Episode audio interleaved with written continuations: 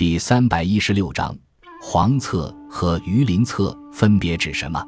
黄册和榆林册是明清两代分别用于登记全国人口和田地的档案。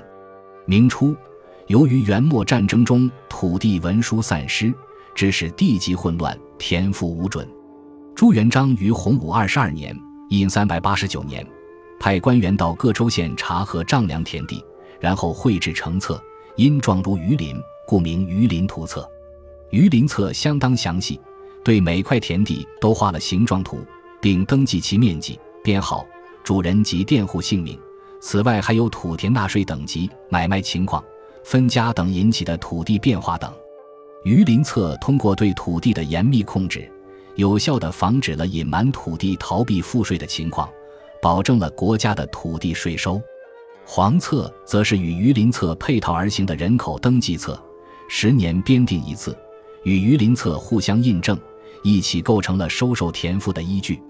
另外，黄册还用来作为朝廷收受人丁税、定徭役、征兵的重要依据。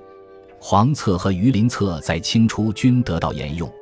康熙七年（一六六八年），改为每年造送丁口增减册，黄册不再修订。榆林册则沿用至清末。